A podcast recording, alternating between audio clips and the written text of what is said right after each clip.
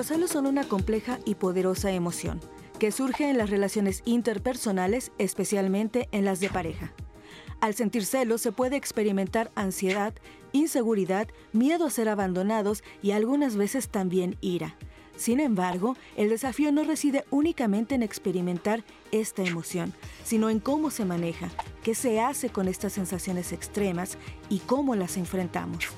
Los celos no son una muestra de amor, aunque se normalizan como una manera de afecto, por lo que se debe cuidar el comportamiento al enfrentarlos. ¿Qué haces cuando sientes celos por tu pareja?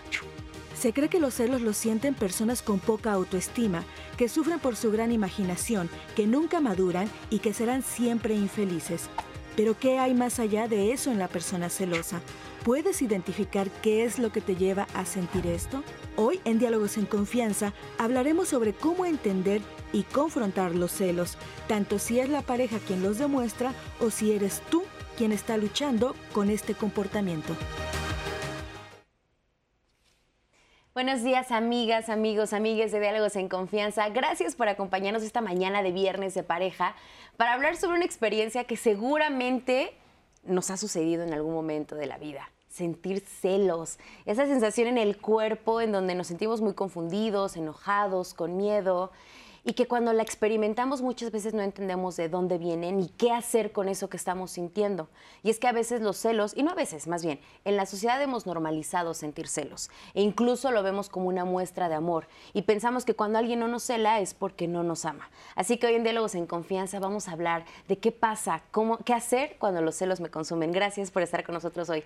Saludo con mucho gusto a nuestras compañeras intérpretes de lengua de señas mexicana. En este momento se encuentra Magdalena Alejo que estará alternando a lo largo del programa programa con Jimena Raya.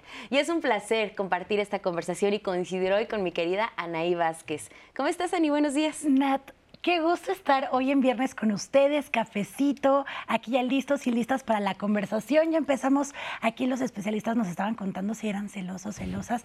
Bueno, ustedes también nos lo responderán en casa, en pareja, cómo lo viven. Y pues nada, le mando un fuerte abrazo a Eduardo Valenzuela, que no nos pudo acompañar el día de hoy. Y pues nada, yo listísima para leer sus comentarios y todas sus, sus opiniones y anécdotas, que estoy segura, Minat, que va a estar buenísimo durante el programa. Así es, van a haber muchas participaciones, de eso, de eso no hay duda.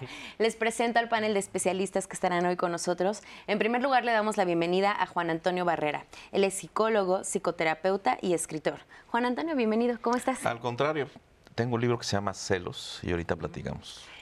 Uy, de ahí vas a sacar de seguro muchas. Pues es casi mi autobiografía, entonces no hay. Ah. Entonces podríamos escribir nuestro libro con, nuestra experiencia de celos.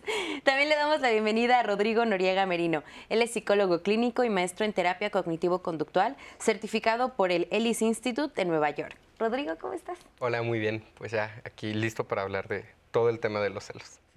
que, vaya, que hay mucho que hablar. mucho de hablar. También le damos la bienvenida a Angélica Vera Vázquez, maestra en estudios de la mujer y psicóloga, docente en el Centro Interdisciplinario de Ciencias de la Salud, Unidad Santo Tomás del Instituto Politécnico Nacional. Angélica, ¿cómo estás? Hola, Bienvenida. ¿qué tal? Muchas gracias por la invitación. Buenos días. Muchas gracias por estar aquí a los tres. Y bueno, hoy justamente a propósito del tema les tenemos preparado una sorpresa y es que vamos a tener música en vivo. Le damos la bienvenida a Nacho Valencia Loza. Él es cantante e intérprete musical. Qué gusto tenerte de vuelta, Nacho. Bienvenido. buen día, buen día, gracias. Y pues hoy yo creo que fue bien difícil la selección de canciones, Nacho, porque... Uy, yo creo que la mayoría de las canciones, o muchas, son de amor y desamor, y entre ellas entre las de, las de celos, ¿no? Sí, yo creo que los celos han motivado a muchas, muchas canciones seguramente. Gracias. Y bueno, vamos a iniciar. Ustedes saben que siempre los hacemos parte de esta conversación y les preguntamos en nuestras redes sociales. ¿Alguna vez has sentido celos? ¿Cómo los enfrentas? ¿Y qué haces cuando los sientes? Esto fue lo que nos contestaron. Al preguntar en nuestras redes sociales, ¿alguna vez has sentido celos? ¿Cómo los enfrentas? Estos fueron algunos comentarios que recibimos. Physic Gym. Sí he sentido celos, es normal sentirlos, pero los gestiono de la manera más adecuada porque mis relaciones las baso en la confianza, tanto en mi pareja como en mí mismo. Dulce Alfán. Si bien tiene que ver con temas que debemos trabajar en la individualidad, autoestima, también tiene mucho que ver con la falta de responsabilidad afectiva de la pareja. Blanca Jiménez. Les pongo atención porque el sexto sentido sí funciona. Dicen por ahí, piensa mal y acertarás. Cuando ya sospecho algo raro, primero investigo bien y después hago preguntas, pero siempre con la cabeza fría, sin reclamos. Yola RZ. Con mi pareja no lo soy, pero siempre he sido terriblemente celosa y posesiva con mis amigas y amigos. Vero Rodríguez Ruiz. Claro que sí, los acepto y pasan, fluyen, los entiendo y reconozco. No es lo mismo celos que envidia. Luzma Morales. Celos igual a inseguridad. El celoso sufre más por lo que imagina que por lo que en realidad sucede.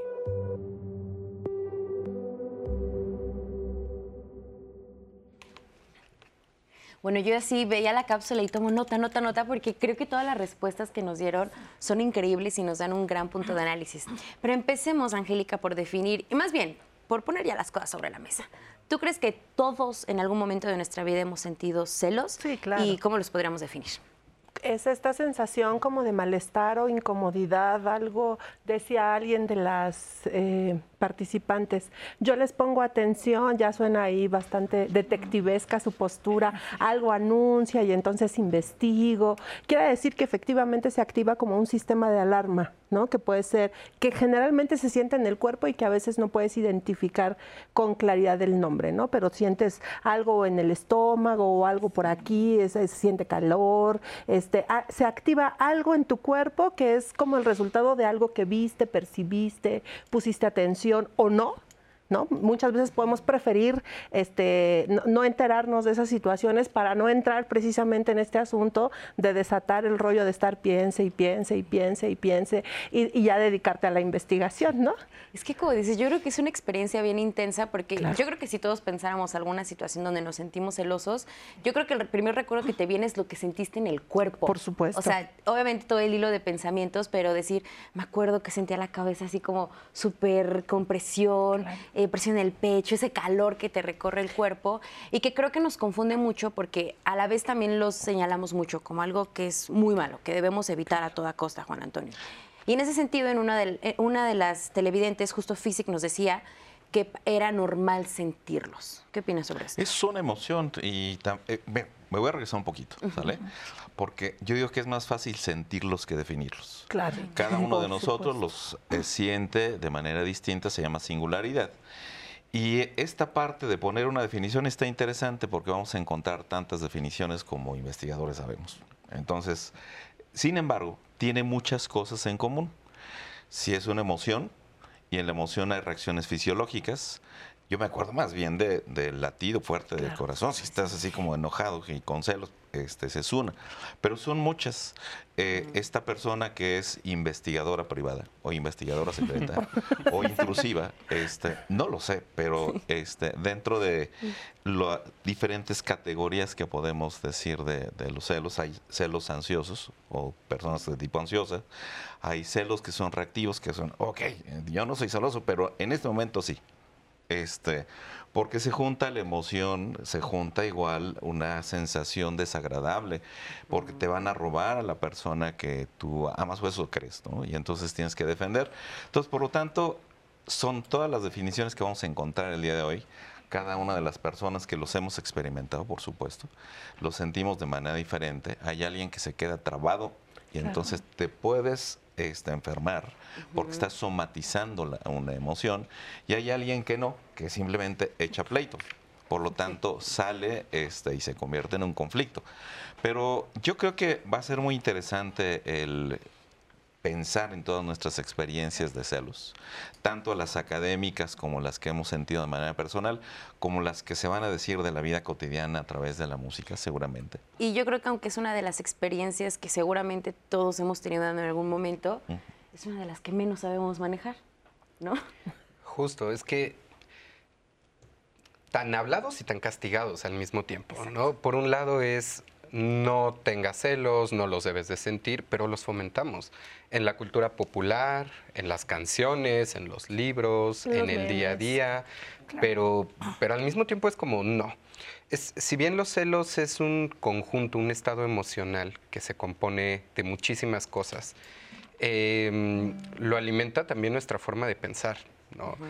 Desde creencias muy básicas, pero después todas nuestras experiencias y lo que decían, a ver, yo no digo nada, pero empiezo a darme cuenta, pero empiezo a preguntar y entonces es, te estás torturando, estás metiéndole a tu cabeza una serie de imágenes, de, pensamientos, de historias ya construidas y de pronto eso te lleva a sensaciones eh, fisiológicas y a una emoción intensa y empiezas a hacer cosas que a veces sea real o no el tema de los celos, te metes más en broncas, ¿no?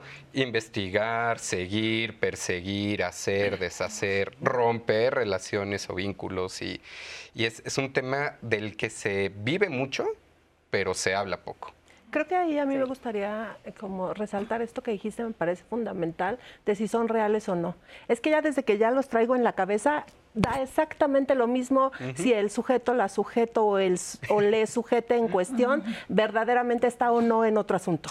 Ya se vuelven reales para el sujeto o la sujeto o el sujete que ya los está, el que ya está siendo atormentado.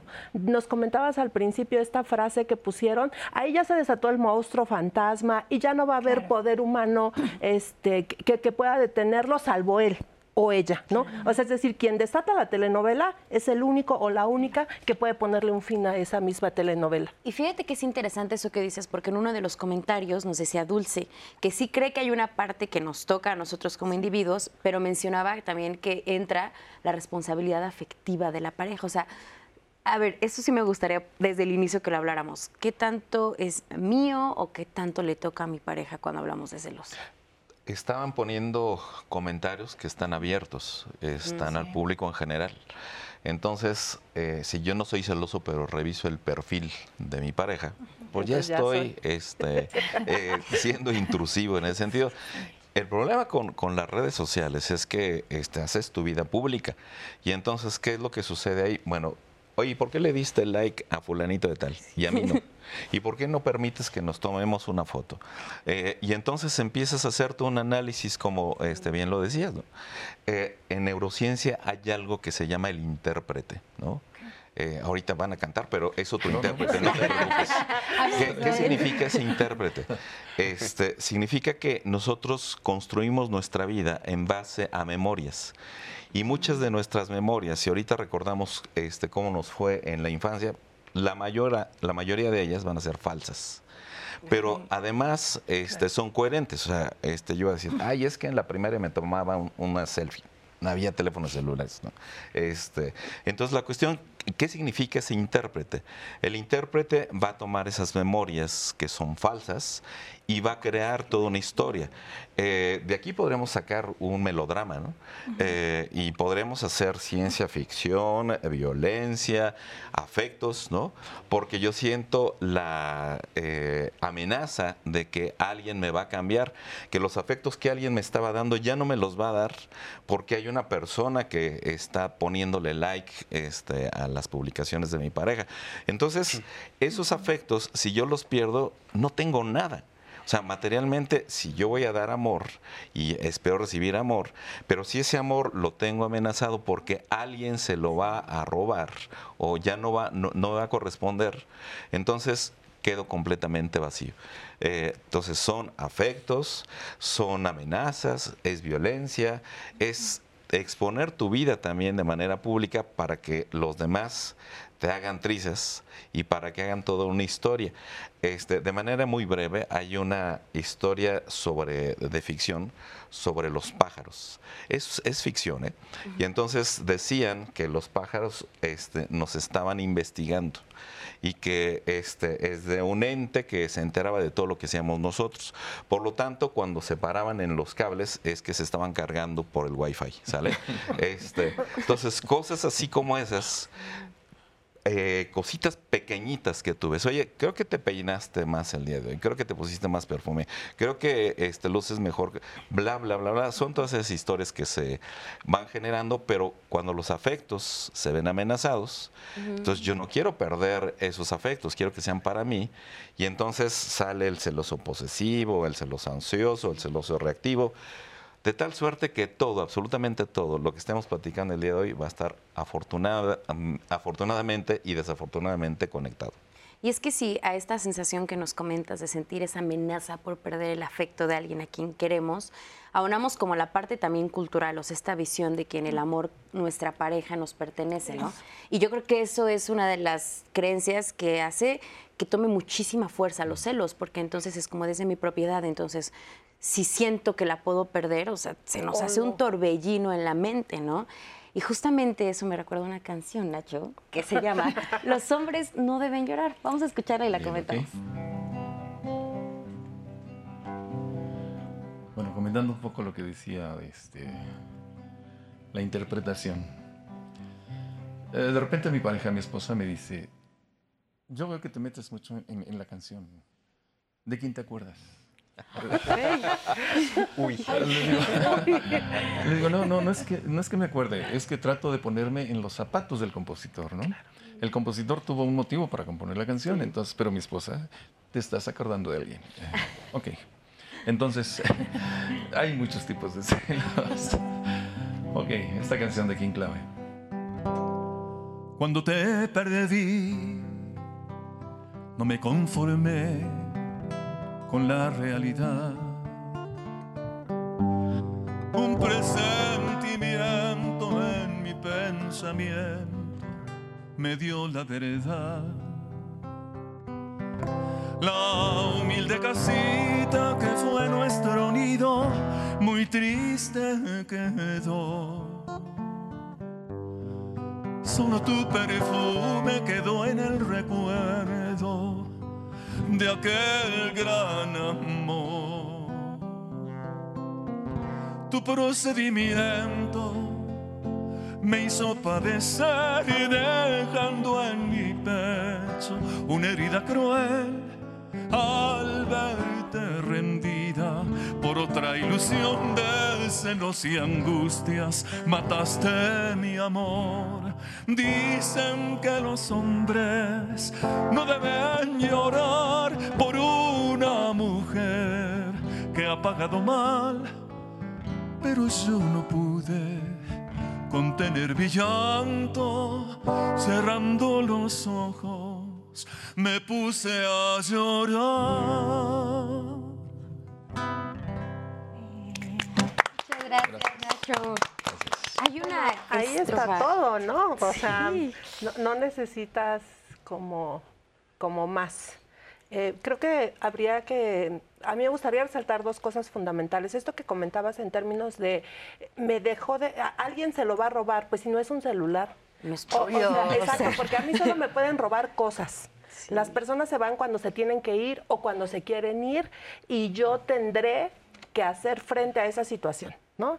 Ajá, pero no me lo roban, porque ya metimos, ya vean nada más hasta dónde ya va la novela. Primero era yo me inventé la historia, el otro pobre o la otra pobre ni está enterada, ahora ya está hay un tercero o tercera aquí metida en este drama, cuando el otro o la otra, si verdaderamente existe, no, no es el responsable de que, de que la relación entre la persona y yo haya concluido, ¿no? A mí solo me pueden robar cosas, las personas se van por voluntad propia, por decisión propia, eh, si me lo dijo no, que creo que para allá va el drama, bueno, esa es otra historia, pero mi drama es con él o con ella, no con la tercera, tercero eh, involucrado en este asunto, porque así es como vamos haciendo de una relación de pareja un telenovelón, ¿no? esto ya terminó en, esto ya es manifestación.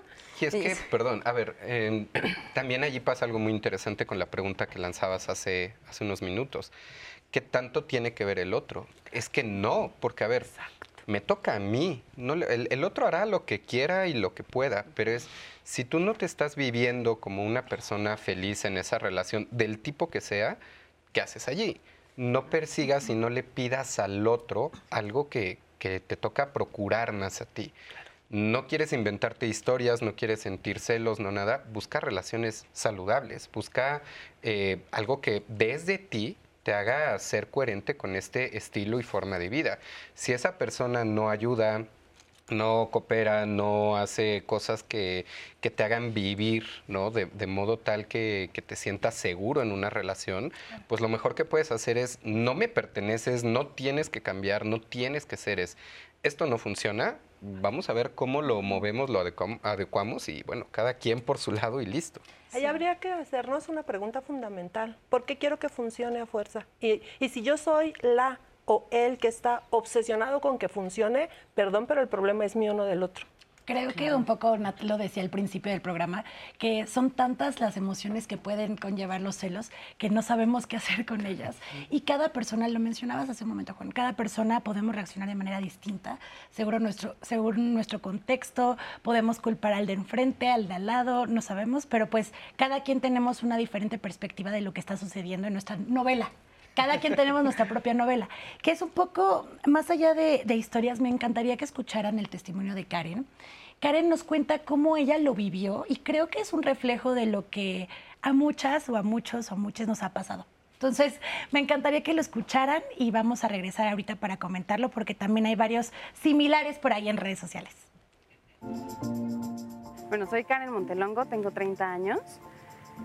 Mm, en algún momento viví eh, celos y algunos otros temas en mi relación, lo cual me llevó a tratarlos y esto también me acercó a mí al mundo de la terapia. Hoy en día estoy eh, por terminar mi maestría en psicoterapia. Esto me llevó como a tratar, ¿no? a, reconocer muchas situaciones y poder avanzar en ello. Eh, yo creo que hay un punto de quiebre en, en los temas de los celos, ¿no?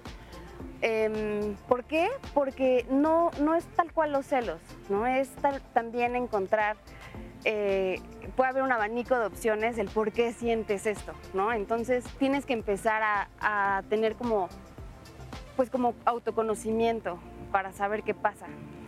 Eh, la parte de, acompañar a alguien creo que es como hombro a hombro, ¿no? Porque eh, es tocar fibras muy sensibles de historia de vida, ¿no? Entonces, el, acompañamiento tiene que ser eh, mutuo y sobre todo es como una punta del iceberg, ¿no? Entonces tenemos que ir encontrando qué es lo que va pasando detrás de los celos, porque es más miedo, ¿no? Entonces tenemos que encontrar el miedo a qué es. Puede haber como opciones entre heridas primarias, ¿no? Que puede ser abandono, rechazo, no puede injusticia, puede haber eh, entre las heridas primarias o las que ya había mencionado que es control, ¿no? Envidia o abandono, el miedo a perder el control, a perder el, eh, a tener un abandono o a este, tener envidia, ¿no? Al sentir envidia.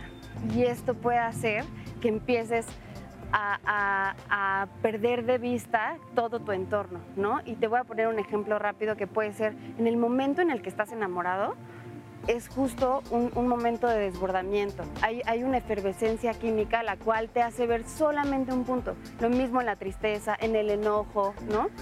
Entonces, e, en, esta, en estas situaciones, que a mí me gustan más como, como sufrimientos cotidianos, ¿no? Más que algún sentimiento, ¿no? Me gustan más como sufrimientos cotidianos. El controlar los celos me suena un poco más a enjaularlos. Me gusta más como, como lo que decía, como resignificarlos, ¿no?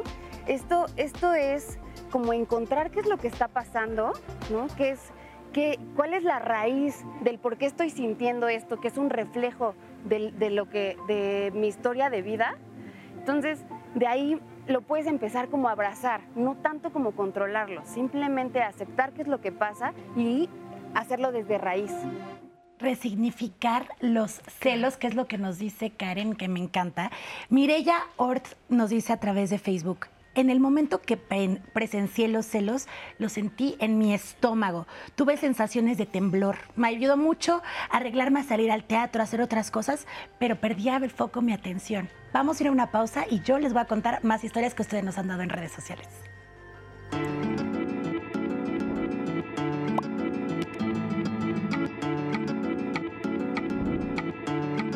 Los celos pueden tener una base natural en nuestros patrones de apego, pero no se justifican como una expresión amorosa.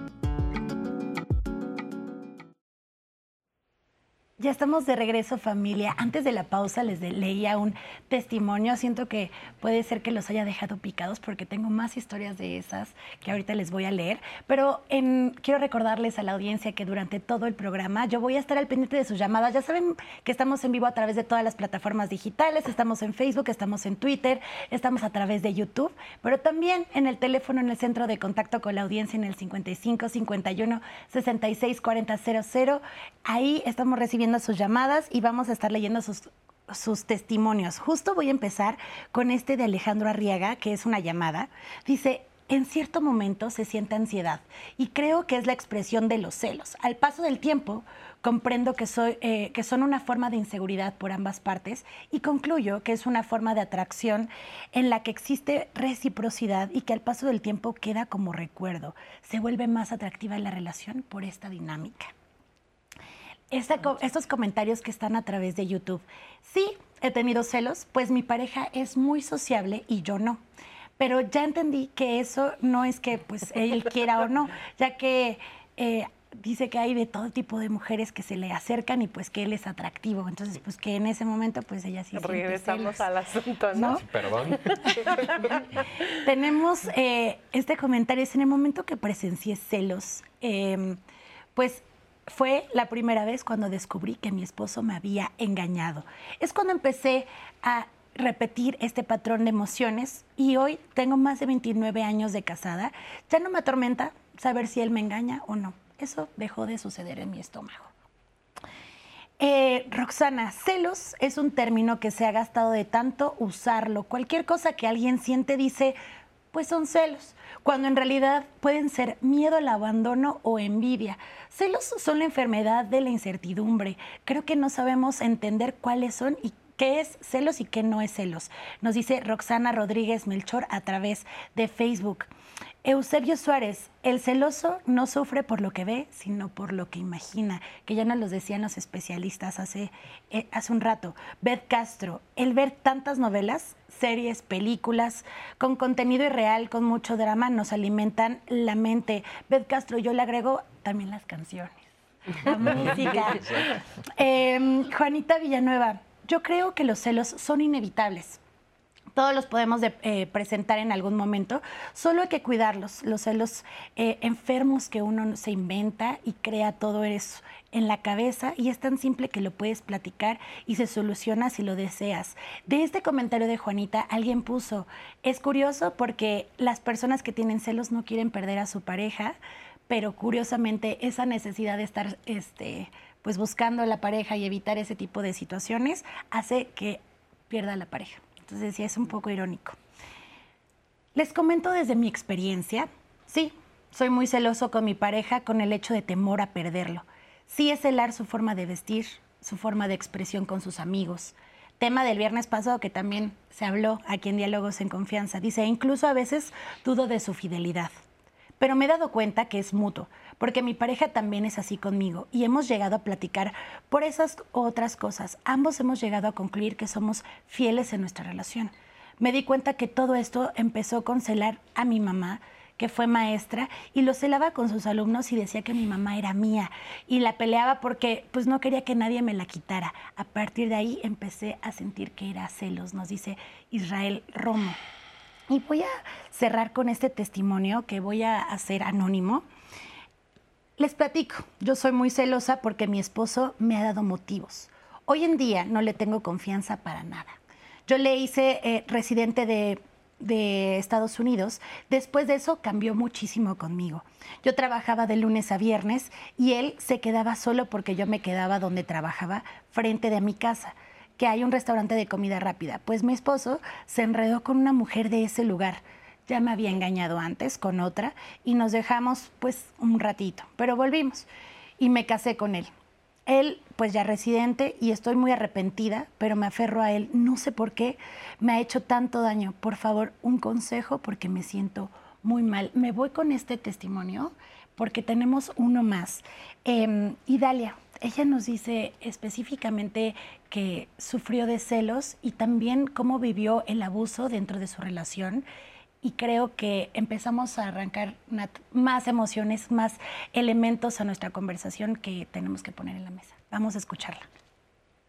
Actualmente tengo 37 años y sí tuve una relación en la que viví episodios de, celos, de eh, agresión. Eh, esto fue cuando, en mi relación pasada, cuando tenía aproximadamente como unos 25 años. Eh, convivíamos demasiado al inicio de la relación, pero cuando yo entré a estudiar, me entré a la escuela, empecé a notar ese, ese cambio de actitud porque obviamente pues yo ya tenía como un poco más de relación con nuevos compañeros, conocí nuevas personas y entonces eso fue lo que desató un poquito esa, esos celos, ahí fue cuando me empecé a dar cuenta, porque de inicio pues todo era pues muy normal, o sea, no convivíamos mucho y todo, pero, pero sin, sin que se dieran esos episodios sino cuando cada quien empezó como a hacer sus propias actividades, fue cuando, fue cuando empecé a sentir ese tipo de reclamos. Definitivamente eh, él me hablaba mucho de que me cuidaba, sobre todo que yo salía muy tarde de la escuela, entonces al principio se me hizo como muy normal, como decir, pues sí, claro, ¿no? Este, la inseguridad de nuestro país es muy fuerte, entonces creo que no tiene nada de malo que, que vaya por mí a la escuela, pero después era, voy por ti a la escuela y se, me esperaba hasta, desde que llegaba a la escuela hasta que salía todo el día estaba ahí, aunque él no fuera a hacer otra actividad. Entonces eso sí ya se me hizo un poco anormal, ¿no? Eh, empezaron a haber también situaciones de agresión, de agresión física. Entonces eso fue pues una red flag para darme cuenta que no estaba bien. Eh, igual me daba mucha vergüenza porque mis amigos pues conocen que soy una persona que este, o sea, que no me fácilmente me dejo manipular. Entonces en mi cabeza yo sabía que este, que estaba mal, pero no podía dejarlo, o sea, sentía que aún así no podía dejarlo, pero eso me avergonzaba muchísimo. Pero como yo vi que no hacía nada, yo decidí asistir a una terapia y fue cuando conocí Neuróticos Anónimos Asociación Civil. Entonces aquí me ayudaron a conocerme a mí misma y, sobre todo que me, al conocerme a mí misma yo sé eh, o puedo comprender más de buscar ese equilibrio para ver cuándo realmente es una persona que te está apoyando y todo eso y cuándo ya no es algo normal a través de conocer mis emociones. Y dale muchísimas gracias por permitirnos eh, contar tu historia, por permitirnos conocer qué fue lo que viviste. Tenemos muchísimas eh, ideas que quiero retomar, pero empecemos para unar con el comentario que nos leía Ani al final. Y Dalia también nos dice, mis amigos me decían, ¿qué pasa? O sea, no, no creemos que seas una persona que sea fácil de manipular. Ella lo dice así, pero nos comenta, pero no lo podía dejar. O sea, ¿qué pasa cuando estamos en una relación en la que hay celos, además eso se magnifica y se vuelve ya violencia. Digo, los celos son violencia, ¿no? Pero va, creciendo. Escala. Escala, exacto. Pero no sabemos cómo salir de ahí, no podemos. Es que es muy complicado en un inicio. Eh, identificar qué es violencia, sobre todo porque tiene que ver con el contexto este de si me cela, me quiere. Además, em, cada historia habría que ser analizada en esa particularidad. Ella dice, yo salía muy tarde, y al principio que fuera por mí era lindo y yo también lo agradecería. O sea, las chicas que salen de aquí de la Boca, la ESCA, a las 10 de la noche y viven en Iztapalapa, Chalco, eh, qué más padre que alguien pueda pasar por ellas o venir por ellas y acompañarlas en los trayectos que son tan largos ella misma lo dice cuando lo va trabajando, pero de ahí pasó a ya no ser tan padre. Ahí eh, era, ese era el momento para salir corriendo antes de que llegáramos al siguiente nivel, cuando él ya no hace nada y está aquí todo el día conmigo. Y eso es súper típico en las escuelas, súper típico. El chavo que ni estudia ni nada y entonces se va a meter todo el, y la chava se siente bien eh, como, como si fuera muy padre, exacto, como muy querida y, y todos nosotros así de, pero el el tipo, o sea, no tiene una vida. Eh, ¿De qué vive? En porque es el problema. No tiene una vida y entonces toda su vida es cuidarla a ella, ya en un sentido, ya un sujeto o una sujeto que pasa contigo todo el día sin hacer absolutamente nada y acompañándote en tus actividades, esa yo creo que tendría que haber sido la señal número uno para, para hacerse preguntas al menos. Y, y que justamente me hace pensar que permitimos este tipo de comportamientos por esta creencia tan arraigada de que los celos son una muestra de amor. O sea, tenemos la frase, si no me cela, no me ama. Y yo creo que a muchas personas incluso les causa conflicto cuando tienen parejas que no son celosas, porque lo más común es que te muestren este tipo de, emociones. ¿Por qué creemos esto? Se pierden las necesidades del yo. Y entonces la necesidad del otro es la que yo tengo que cubrir. Voy a decir algo extraño. Eh, y extraño es este, comentabas, Dani, que este, a una persona sentía los celos en el estómago. Bueno, tenemos neuronas en el estómago y tenemos neuronas en el corazón. Por lo tanto, reaccionan a veces más rápido que el propio cerebro. Entonces, este, ¿qué es lo extraño en ese sentido? Pensamos que todo se controlaba desde acá, desde el centro de operaciones, pero no. Este, la neurociencia actual habla de neurociencia de la interocepción. ¿Qué es la interocepción? Yo cierro los ojos, puedo concentrarme y empiezo a sentir a veces cómo corre la sangre o igual el dolorcito que traigo por acá. Entonces, cuando estamos regresando a esta parte que es fundamental, como una emoción a reacciones fisiológicas, que son las que este, básicamente sentimos, pero en las emociones también está la ira, está la tristeza, está el miedo. Entonces, ¿qué es lo que sucede con la ira? Yo no voy a, voy a cosificar a alguien, la voy a tratar como cosa. No estoy este, pensando de manera racional porque es una emoción, estoy sintiendo nada más, estoy expresando mi emoción y en la ira es, este, puedo ser violento, ¿no? En la tristeza este, me puede llevar a la depresión. En el miedo puede ser, también lo mencionabas al principio, es un miedo al abandono, un miedo a la pérdida, miedo a quedarme solo, un montón de miedos y el miedo es una emoción muy extrema porque es una, emoción de supervivencia. Por lo tanto, si yo siento que me van a quitar a alguien, la reacción emocional puede ser la violencia. Este, ¿Qué quiere decir que está permitido? No quiere decir que primero entra la emoción y hasta después entra la razón. Cuando alguien dice, bueno, fui a terapia, sí, le hicieron entrar en razón porque vivía en la emoción. Y somos muy emocionales nosotros. Por lo tanto, igual, este, para darte cuenta que necesitas un cambio, desafortunadamente a veces quienes están a nuestro alrededor son quienes se dan cuenta, oye, tu novio es muy celoso. No, es buena onda, me quiere mucho, eh, me acompaña. Y, y, ciertamente uno se puede sentir muy seguro, ¿no?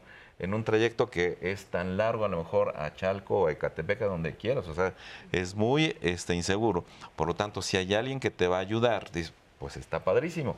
Pero si alguien... Pero habría que justo partir del hecho de dejar de romantizar la idea del, amor, ¿no? Porque Hasta que llegas a la terapia ya Tenemos una idea de me está cuidando, es lo que le corresponde, debería ser así. ¿Por qué? Porque así me enseñaron. Y efectivamente, cuando los pacientes llegan al consultorio, cuando empezamos a ver temas de terapia, eh, mencionan todas estas cosas. Es que yo me valoro a partir de la pareja que tengo, de con quién estoy. Es que si yo pierdo a esta persona, entonces no voy a ser, no voy a valer. ¿Quién soy? No soy, ¿no? O quién soy si pierdo esto. Entonces creo que desde allí el, trabajar temas de aceptación adecuadamente, eh, más allá de autoestima, aquí el, el tema es parte de una realidad, de lo que hay de cómo ha sido persona antes incluso de que esta relación existiera y dejar de vernos como solo a través del otro o solo importantes a través del otro. Y yo sí creo que ahí es más difícil para las mujeres. Estoy convencida porque eh, las mujeres a partir de esta construcción sociocultural donde nosotras aprendemos que somos valiosas en la medida en la que tenemos una pareja, por eso cuando sentimos que la pareja se va, ¿cómo no vas a sentir que te mueres? ¿Y cómo no vas a estar dispuesta prácticamente a soportar cualquier cosa con tal de que no se vaya? Porque lo que vemos en términos generales, los mensajes en todos lados, además de los medios de comunicación, en las canciones, en las casas, en todos lados, es que las mujeres somos valiosas en la medida en la que tenemos una pareja. Tú puedes conocer a la chica más exitosa en el ámbito que a ti te guste y ustedes, por ejemplo, que están en los medios, y cuando, cuando te hacen esta pregunta de ¿para cuándo te casas? ¿Y para cuándo los niños? Todo lo que el mensaje implícito en esa pregunta es que todo lo que estás haciendo no es importante, lo verdadero, hasta que no, exactamente. Entonces, no, está como muy terrible que por un lado estemos como sancionando, castigando a las chicas en términos de ¿y por qué no se va? ¿y por qué no lo deja? Si no entendemos todo el contexto que permite que eso sea posible. Y algo de lo que dijiste a mí me parece fundamental es que incluso la manera en la que el sujeto se cuenta la novela. Cuando yo hablo del, del drama y me la cuento en primera persona, al menos tengo claridad que soy yo, pero si seguimos en este contexto del otro se la roba, seguimos en un rollo de donde yo no tengo ningún control absolutamente de nada de todo lo que está sucediendo. Y de nuevo esta historia de roles, ¿no? De yo tengo que defender, yo tengo que ser, a mí nadie me puede robar a mi mujer y yo solo valgo a partir y yo preguntaría ahí, ahí no hay razón, en serio es solo emoción, perdón, yo no estoy de acuerdo. ahí hay mucha, o sea, hay toda una lógica de dominación masculina, toda una lógica de las personas me pertenecen, no solo las mujeres, no nos vamos a poner en ese plan. Si hacemos análisis o estadística o, o revisamos las estadísticas del país, ¿quiénes mueren más? ¿Y quiénes mueren más por asesinatos? Hombres. Ahora, la pregunta del millón de dólares es quién está matando a esos hombres, las mujeres u otros hombres. Entonces, ¿quién tiene un problema con el debido respeto? Neta, los chavos sí tienen que hacerse preguntas serias porque eh, esta lógica de vive en la emoción, no, porque no es tonto y no se agarra guamazos con cualquiera. O sea, si el otro, si el contrincante es de 1,90 y además está bien fuerte, a la que se va a agarrar es a mí. O sea, porque los chavos cuando tienen celos y alguien se te queda viendo, si el otro tipo no, él siente que en la medición no, le va a dar. Exacto, no le va a ir a decir a él, me dice a mí, oye, ese güey te está viendo y yo digo, bueno, sí, entonces dile a él, porque yo qué. Pero Angélica, ¿sabes? Es algo que mencionaba precisamente Juan. O sea, el tema de este en particular es el tema del miedo que mencionaba y cómo se traduce en el lenguaje tal vez de roles de género, en cómo los hombres están, eh, eh, han aprendido que es a través de la violencia, puede ser como voy a defender porque tengo miedo a esto. Y precisamente, ya no los dirá nuestro querido Nacho, pero hay una parte en una canción que dice el temor no me deja, dormir. Vamos a escucharla y ahora sí vamos a hablar de lleno del miedo. ¿Les parece?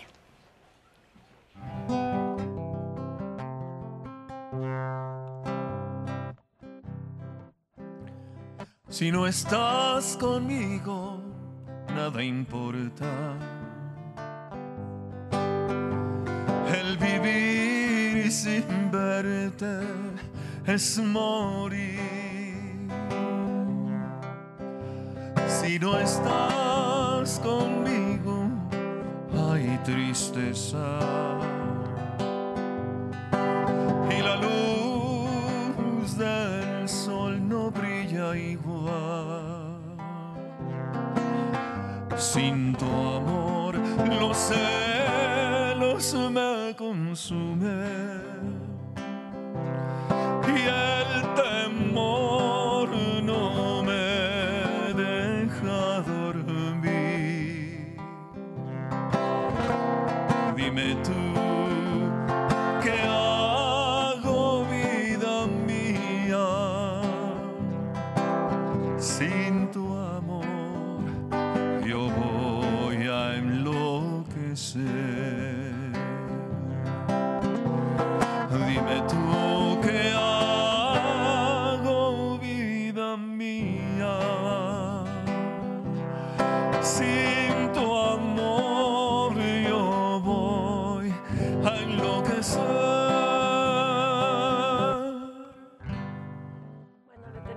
noticia. Loco ya está. Gracias, O sea, desde que empezó la canción, eh, esto es como cuando va uno al karaoke, ¿no? No sé si les pasó, yo soy de una generación donde el karaoke no existía cuando uno iba a la escuela.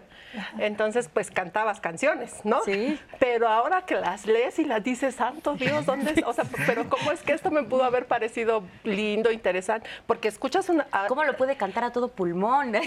porque escuchas la primera, y ya con la primera frase es una cosa así, eh, bárbara, exacto. Este, entre esta y la otra, yo diría, eh, habrá que rescatar o retomar este asunto de los hombres no deben llorar y, esta cosa de sin ti me voy a morir, porque hay mucho chantaje y generalmente se piensa que las mujeres somos las chantajistas. Hay mucho chantaje desde el lado de lo masculino a este asunto de sin ti no voy a, no, ya no voy a vivir. Yo digo, amigo, de verdad, chécate el pulso porque ni siquiera estoy seguro que la ames. O sea, hay una onda bien obsesiva de posesión y yo no sé Yo pondría mucho en tela de juicio si poseer algo tiene que ver con querer. Exacto. Hay, hay- está, está esa cuestión, lo que decías hace rato, se cosifica, ¿no? Sí, claro. Entonces entra ahí la- el, el miedo a, a- a la... O sea, es más que eh, el miedo a, a perder, es el apego a las cosas. Al decir se cosifica, es como si esto es mío, esto es mío, y, y ya no es amor, ya es una cosa, ya no, ya no es tu amor, ¿no?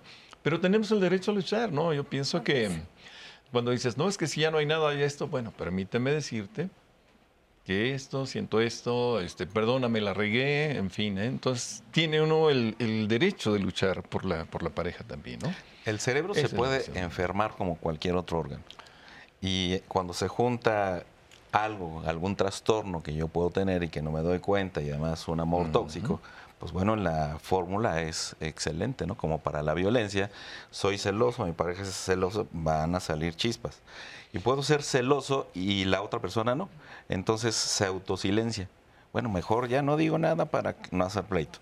Eh, otro ángulo, porque van a ser muchos ángulos diferentes y va a ser muy difícil que digamos, no, a partir del día de hoy, no más esto vamos a entender por celos, no. Es, es, es un proceso, se está construyendo, se sigue construyendo este, este eh, concepto. Pero hablabas del dolor, ¿no? Yo voy a enloquecer. Y por supuesto que cuando tienes un dolor físico, en las áreas del cerebro se prenden exactamente igual que cuando tienes un dolor emocional, nomás que ahí no hay manera de ver que traes un brazo roto. ¿Qué pasa cuando ese dolor te lleva al extremo? Ya no quiero vivir, ¿no? Y no es una cuestión de celos, es una cuestión de que me siento en la incertidumbre, siento que ya no tengo absolutamente nada, por lo tanto el dolor incapacita. Y por eso hay personas que desafortunadamente también pueden llegar a esta parte de matarse este, o de matar a alguien este, por celos. ¿no? O sea, entonces, en esta complejidad, cuando suenan las canciones, pues todo el mundo las cantamos, ¿no? Pero ya cuando haces ese análisis, santo Dios que estoy cantando, ¿no? Este, pero entra a través igual de la cultura, entra a través de la biología, porque justificamos incluso a través, hay teorías que, eh, biológicas que dicen, no, es que los hombres son más violentos. Este, ¿Por qué? Pues porque así es. Pero esa es una explicación. Y hay un montón. Afortunadamente el día de hoy, seguramente que ya cuando entremos a la parte final, pues vamos a dar algunas estrategias Claro. de inteligencia emocional como para, este, si estoy este, en esta parte tan delicada, si no he tenido antes una pareja, la verdad es que prefiero pagar el costo, ¿no? Este, y me quedo ahí en la relación, otra vez hablamos, se llama comorbilidad cuando tengo varias enfermedades. A lo mejor yo estoy enfermo y el, el amor está enfermo también. Por lo tanto, ¿quién se va a dar cuenta? Ninguno de los que están implicados se dan cuenta. Se dan cuenta los que están afuera y nos dicen, oye, eres muy celoso, tú no eres muy celosa. No, así es el asunto, porque desde mi casa ya se este, funcionaba de manera similar, mis abuelitos, mis papás, mis tíos y demás. Entonces, bueno, se va normalizando esta parte de la violencia. Es complejo, pero tiene algunas soluciones. Justamente entonces. quiero ahondar en esta última parte que nos comentas. Karen nos decía en su testimonio que para ella también es importante ver a los celos como un reflejo de la historia de vida de las personas, ¿no? O sea, en algún momento nos hablaba de cómo se forma nuestro apego en nuestra infancia temprana. Ahondemos en esto. O sea, además de todo esto cultural que, nos, que hace que los celos estén muy presentes, ¿cómo influye también nuestra historia de vida en qué tan celosos o cómo lo manejamos? Eh, muchísimo. ¿Qué pasa? A ver, el hogar, ¿no? Familia va a ser el primer lugar de contacto donde vamos a aprender. ¿Y qué pasa si de pronto venimos de una historia donde hubo engaños? ¿O qué pasa si, digo, a ver, entendiendo lo siguiente, como persona eres libre de hacer con tu historia lo que quieras y de reentender, resignificar lo que decían. Eh, pero claro que hay un historial de reforzadores y de aprendizaje allí muy fuerte. Ahora, luego vienen las, las experiencias, ¿no? Hace rato platicábamos este, igual como algún caso donde a mí me engañaron y entonces después ahora yo con mis parejas soy celoso, celosa. ¿Por? ¿Por qué le vienes a cobrar facturas al, al nuevo personaje o a la nueva integrante de la historia de, de algo que ya ocurrió? Va a ser importante tu pasado, tu historia, sí, pero es más importante lo que decidas hacer en, en el día a día con tu vida. Muchas veces en, en sesión, porque es un tema muy común en sesiones, los, los pacientes llegan justo, es que veo que le da like, es que a tal la abrazó, es que este, estaba cantando una canción en el, bueno, hasta TikToks hay de eso, ¿no? De, ¿y a quién le cantas esa canción con tanto cantas con tanta sentimiento? emoción, sí. Y el, el tema es hacerle ver a las, a las personas em, que el rollo no es con el otro, es contigo. Es cómo vas a, vivir a partir de quién quieres ser, a partir eh, de esas metas que tú te planteas. Em, tenemos mucho miedo y, y era algo que surgía ahorita. Quiero tanto a esta persona que ya no me puedo imaginar la vida sin él, sin ella. ¿Cómo? Y entonces nunca tuviste un buen día antes de que esa persona existiera, jamás comiste algo rico, jamás este, te divertiste en un concierto, jamás hiciste algo agradable. Creo que es importante ver no solo la historia, sino qué está pasando con tu presente. No, y me encanta esto que decías de que puedes hacer algo con esa historia, o sea, no te determina ni es algo inamovible, ¿no? Totalmente. Vamos a ver algunos comentarios antes de ir a la pausa. ¿Qué nos ha dicho la gente? A Memi? ver, voy a empezar con esta llamada de José Pérez. Dice, mi vida en pareja ha sido difícil, me ha engañado y lo, lo que me duele es que mis hijos no me creen y tampoco ellos quieren hablar sobre el tema.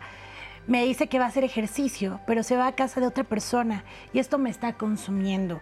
Ella piensa que no me doy cuenta. Yo tengo 76 años y ella 71. ¿Qué puedo hacer para no sentir esto? ¿Cómo recuperar también la confianza en pareja? Vamos a ir a una pausa y regresando le vamos a contestar a José Pérez.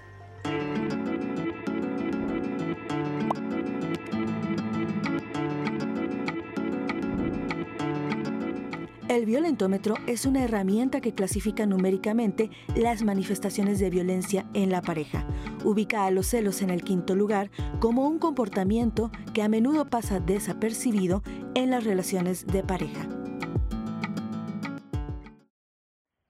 Estamos de regreso, familia. A ver, cerré este el bloque pasado con una llamada que nos, que nos dejó la audiencia donde nos preguntaba qué puedo hacer para no sentir estos celos a partir de esa historia de vida y cómo recuperar la confianza dentro de mi pareja. Voy a seguir los comentarios. Este específico que recibimos de Ofelia Acevedo Velázquez. ¿Cómo los medios de comunicación influyen también en la cultura de los celos? La tele, las canciones, la literatura reflejan y refuerzan dicha cultura. Cuando vi la película biográfica del autor de La Mujer Maravilla y cómo se formó esta Mujer Maravilla, me puse a pensar y reflexionar sobre la vida, los tips de la vida de sus épicas culturas, mi educación, mis creencias falsas y ciertas y por qué nos mantenemos en estas relaciones. Esa es la, la reflexión que se está haciendo Ofelia Acevedo. Yola, creo que es casi imposible no sentirlos. Lo importante es saber controlar las emociones que se desencadenan, entender que las personas no son objetos de posesión y también aceptar cuando el otro no quiere y saber alejarnos a tiempo. Leo este de Ale Yescas, dice, yo veo este sentimiento más como un análisis conductual contextual. Creo que los celos se desarrollan porque es una respuesta ante algo previamente aprendido. Aparte de los factores externos que intervienen en reforzar ese sentimiento, creo que sanar las inseguridades intrínsecas es lo sano e ideal para que las personas que lo experimentan se puedan liberar. Lo genial, dice Gabriela Zavala, es que cuando se tiene cierto nivel de conciencia para tomar las letras de las canciones, pues son solo eso, canciones, y las podemos disfrutar así, cualquier tipo de género, nos dice Gabriela Zavala. Pues hoy en Diálogos estamos con las canciones también aprendiendo mucho, Gabriela. Daniela Contreras Ramírez, yo noté que me volví más celosa, muy similar al- a lo que ya habíamos escuchado, cuando comencé a salir con una persona que no pone límites con las otras personas. Porque al final, aunque le dé mi confianza, después termino enterándome de que sí habla, pues a veces en otros sentidos con mujeres. Por eso creo que sí interfiere un poco la otra persona, la pareja, porque puedes brindarle toda tu confianza, pero si al final constantemente hace, ese tipo de acciones, pues ya genera ciertos tipos de inseguridades que sí están sucediendo. Glory Marzán dice, excelente comentario el que se hace en el panel. Debemos pensar que antes de conocer a la persona que nos hizo daño, celos, fuimos felices. Entonces, aunque se vaya, podremos ser felices nuevamente. Es decir, no se acaba nuestro mundo con que se vaya, nos dice Glory Marzán. Bueno, cierro con este de Glory Marzán de pues un poco su conclusión de puedo dejar ir, pero también porque lo hemos visto mucho de experimentar desde la visión de tengo una pareja que es celosa conmigo, pero ¿qué pasa cuando es al revés? Cuando yo ya identifiqué que soy la persona que tiene celos y que constantemente los vivo y cómo ejerzo cierto tipo de actitudes en mi relación y cómo o cuáles son las consecuencias de ello. Y esa es la historia que me encantaría que nos acompañaran a escuchar de Carlos. Vamos a escucharlo y gracias por tu testimonio. Regresamos al panel para empezar a ver desde esa lente la conversación. Tengo 43 años y en algún momento dado de, mi vida, eh, incluso en mi relación más, más reciente, tuve una crisis de, celos, pero a, su vez me hicieron darme cuenta de, que tenía un problema yo que venía arrastrando no nada más desde ese momento, ¿no? sino atrás con otras relaciones. Yo me di cuenta que era una persona celosa cuando empecé a sufrir por esa situación, cuando ya no disfrutaba yo la relación que tenía con mi pareja y entonces tuve que pues, buscar remedios, ¿no? Entonces, en, el momento en el que yo acepto que tengo un problema no solamente de celos, sino de neurosis, eh, empiezo a, retomar mi, camino en la recuperación. En mis anteriores relaciones, antes de darme cuenta de esto, yo creí que era normal, ¿no? Tenemos tengo un cúmulo de ideas con las que yo crezco. Entonces, ese cúmulo de ideas me hace pensar que lo que yo estoy viviendo en ese momento es natural o es normal celar, tener ese tipo de, situaciones con la pareja, es, este, son como muestras de amor que, pues, pues no, no, realmente yo me doy cuenta que, que, no tiene nada que ver con, con, el amor. En este caso, la celotipia, pues viene siendo una característica de, mi padecimiento que es pues la neurosis, ¿no? La neurosis es, este, es, es básicamente lo que me hace ser, tener celotipia los celos también los he experimentado no nada más en ese ámbito, ¿no? Los celos profesionales que se les llaman, ¿no? Que muchas veces también eh, pues suele ser envidia, eh, yo me siento hoy un tanto seguro por las herramientas con las que cuento, eh, sin perder de vista mi, situación emocional, mi padecimiento, porque pues, a fin de cuentas la neurosis es un padecimiento, es una enfermedad, y, pues aceptarla, no perderla de vista. Estoy pendiente de lo que pasa dentro de mí, dentro de mi cabeza, dentro de mis sentimientos y pues eso es lo que me tiene un tanto avanzando, avanzando, comprendiendo un tanto la vida que no es color de rosa, ¿no? que no es, no es azul ni rosa, toda la gama y, viviendo el día a día ¿no? con esas herramientas. Muchas gracias a Carlos por compartirnos este testimonio. Y como dices, Ani, ahora será muy interesante cambiar el enfoque y ahora verlo si nosotros detectamos que somos personas celosas, Karen lo decía en su testimonio, ¿no? Que para ella no le encantaba la idea de pensar que hay que controlar los celos porque para ella es como enjaularlos. Y creo que es algo que a muchos nos pasa. en cuanto detectamos que estamos sintiendo celos, es como de no digas nada. Este, o sea, empieza un torbellino por dentro porque no sabemos gestionarlos. ¿Cuál sería la alternativa? O sea, ¿a qué se refiere cuando decimos enjaulamos y qué se propondría? Yo, yo aquí partiría de dos puntos. Entender que los celos no son una enfermedad. No es algo que te tomes una pastilla y se te va a reducir el nivel de, de celos, ¿no? Ojalá. Em, y las emociones en general no se controlan, no se aprisionan. no es aprende a regular un botón donde hoy me siento celoso, mañana no, hoy tengo miedo, mañana no. Eh, es más aprender a vivir con ello, aprender a convivir con tus emociones, reconocerlas, entenderlas, saber que todas las emociones cumplen una función, que tienen un porqué que hay una versión saludable y una versión no tan saludable de las emociones. Y luego también decidir qué vas a hacer con eso, porque entonces yo puedo decir, yo aprendí a ser celoso, es que yo soy celoso por tu culpa, pero a ver, yo estoy eligiendo qué hacer con esos celos, con esa emoción. Entonces, partiendo de allí, eh, el, el tema es más no aprisionar, no encarcelar, no controlar aprender a regular, aprender a vivir con ello, aprender a identificar, gestionar y entonces también elegir en el día a día cómo voy a vivir con esa emoción.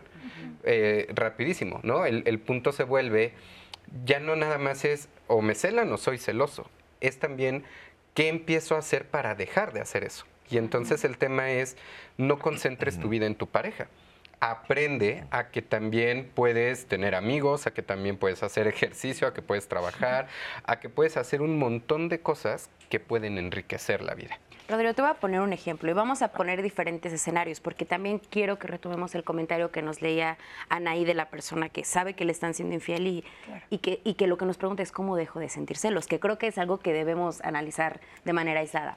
Pero en una relación en la que digamos que estamos con una pareja y, y el motivo de que sintamos celos, por ejemplo, es lo que tú nos decías, Juan Antonio, que me doy cuenta que le dio like a la foto de una chica o que, no sé, y que eso despierta mis celos y me siento muy mal con eso.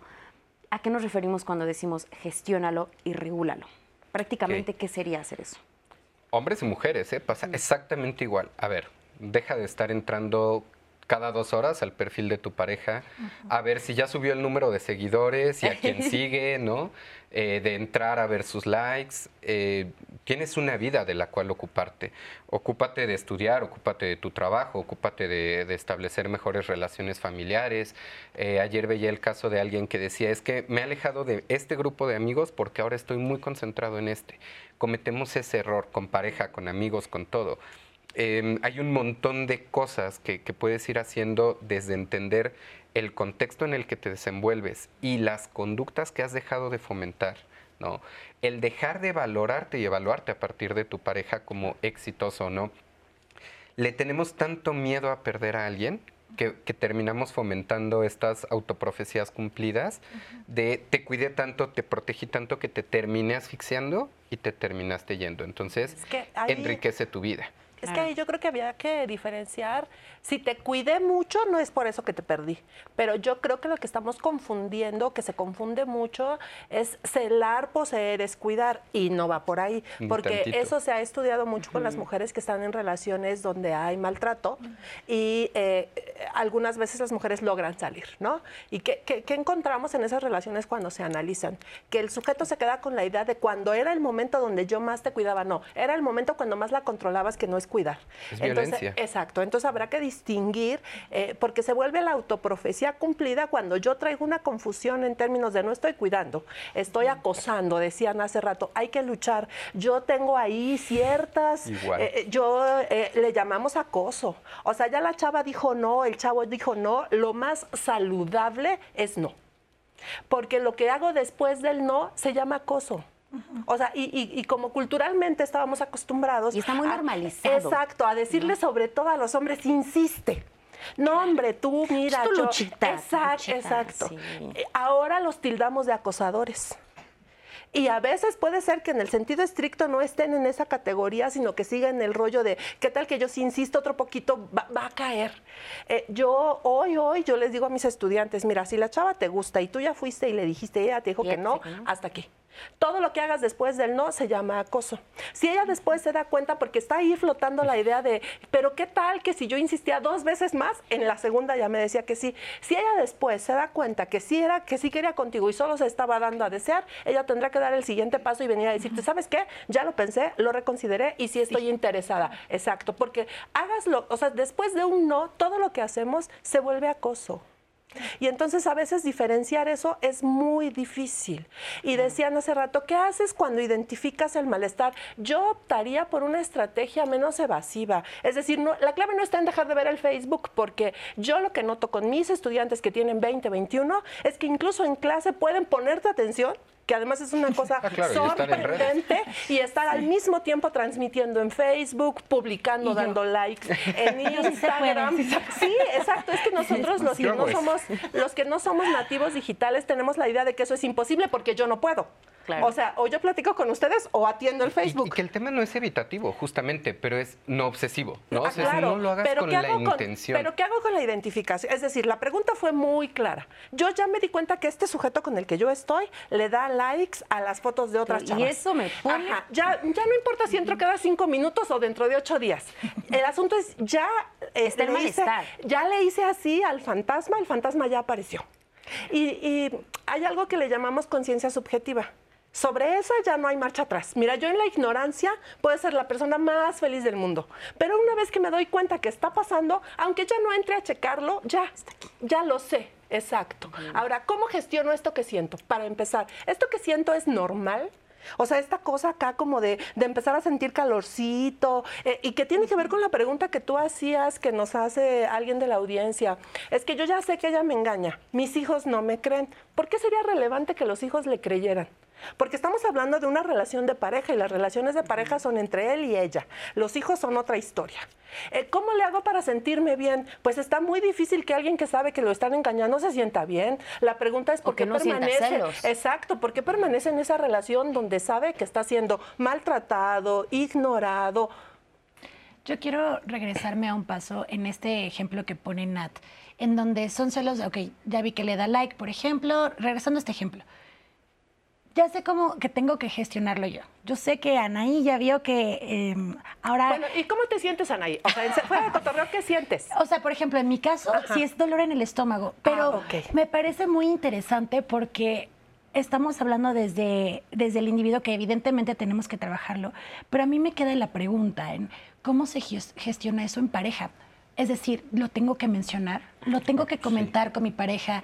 eh, eh, tal- solo lo gestiono yo, tengo que trabajar en el like, o sea, que ya dosificar mis, eh, las, las veces que entro a mis redes sociales. Es que algo de Ahora, que ¿cómo es la pareja? alimenta los celos es que no lo hablamos. O sea, me lo Exacto. quedo yo y lo estoy dando vueltas y vueltas y vueltas. Y de repente estás enojado y tu pareja ni Y, y no está pasando, qué. ¿no? Entonces, claro, los, los temas en pareja siempre tiene que ver mucho con háblalo, exprésalo, dile al otro lo que no sabe. No le digas lo que ya sabe, porque eso lo, lo conoce. Pero cuando tú le das información nueva para trabajar y partir de allí poder llegar a acuerdos, comunicación, etcétera, avanza. Si tú le dices, oye, a ver, yo he notado que has estado llegando más tarde, que hay algo tal, tal, tal, y te da una explicación, te dice, oye, estamos en cierre de mes, pasa esto, no te va a dejar a lo mejor necesariamente tranquilo y no vuelves a dudar de él o de ella, pero tienes una razón con la cual sustentar y, y lo hablas, llegas a acuerdos, oye, yo puedo estar más al pendiente del teléfono, eh, yo no voy a hacer tal cosa, yo ofrezco esto y también no ofrezco esto. Esto no va a cambiar. Para llegar a acuerdos. Y yo creo que ahí el, el gran tema es justo, o sea, cómo lograr esa comunicación asertiva sin caer en discusiones o incluso sin caer en el reclamo, ¿no? De llegar y mira, tú le diste like y me pone bien mal esto. O sea, hay que buscar como justamente esa línea. Y tenemos una canción que nos habla justamente de cuando se dan discusiones en la pareja. No discutamos, Nacho. Vamos a escucharla.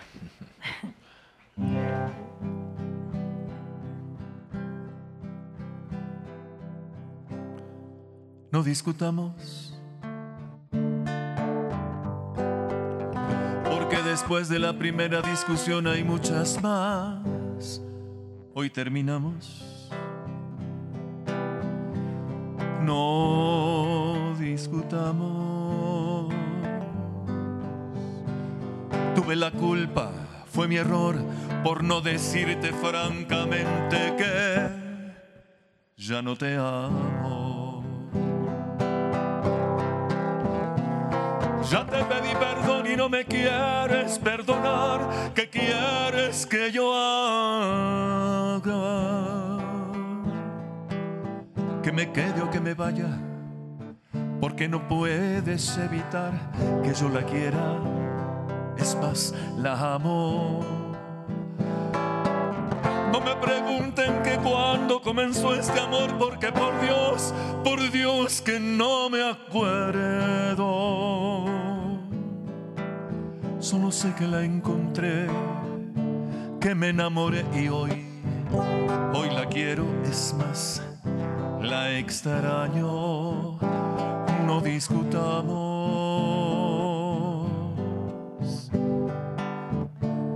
Tienes razón, tuve la culpa. Fue mi error por no decirte francamente que ya no te amo. Pero en este caso, o sea, en la canción estamos viendo que es eh, decir, no discutamos, o sea, no te dije a tiempo que ya no estaba tal vez enamorado o enamorada de ti, ¿no? Tienes Pero- razón, tuve la culpa, fue mi error. ¿Sí? Así es, y, y me- y creo que esto nos puede dar pie a hablar de cómo establecer una comunicación franca, ¿no? Como lo decía, no fui franco, no te dije que ya no te amaba a tiempo, pero, o sea, aterrizándolo en el tema de los celos. Por Sí, ejemplo, hay- hay ¿cómo lo hablaría con mi pareja? ¿eh? Hay buenas noticias a pesar de todo esto que estamos platicando. No todo, no no, todo está este, perdido. ahorita pedimos algunas todo cosas está perdido. un apio para cortarnos las venas. ¿no? Este, eh, hay tres Cs de, la, de las relaciones de pareja sanas. la comunicación, la confianza y el compromiso.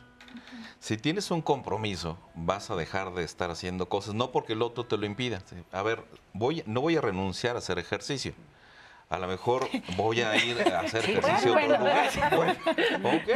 Este, en la comunicación, pues es empezar a platicar. A ver, a mí me molesta esto. Este, ok, si a ti te molesta, a mí no, y lo voy a seguir haciendo.